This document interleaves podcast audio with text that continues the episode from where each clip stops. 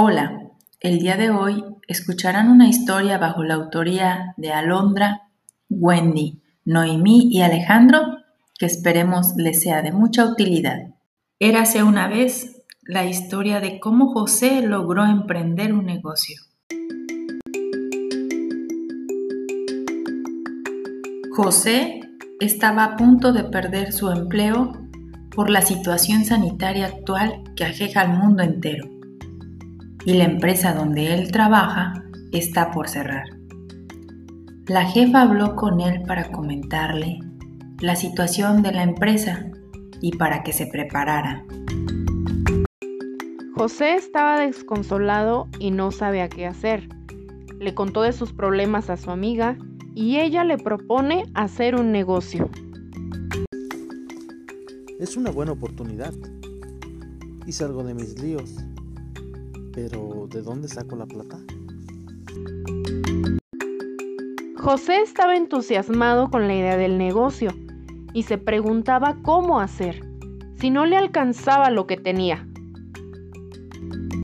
En lo que pensaba cómo hacer, imaginaba lo bueno que podría ser el negocio y el cambio de vida que tendría.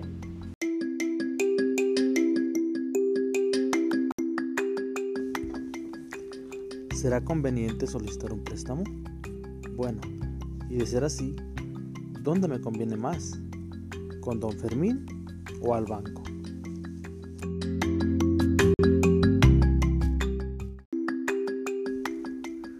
Buenas tardes, mi nombre es José, soy cliente de su banco.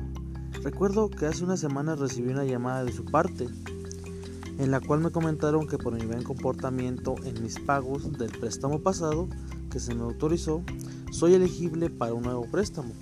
Esto para cualquier nuevo proyecto que yo quiera realizar. Y quería preguntar cuáles son los requisitos que necesito para tramitar mi nuevo préstamo. José era una persona muy disciplinada financieramente.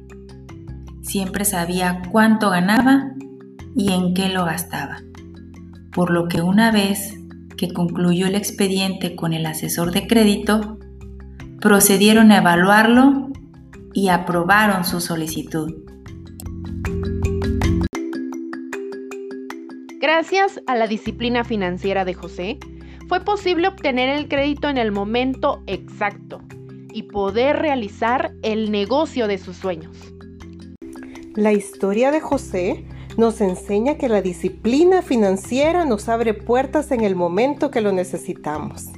Y colorín colorado, esta historia se ha terminado y José pudo hacer lo que había planeado.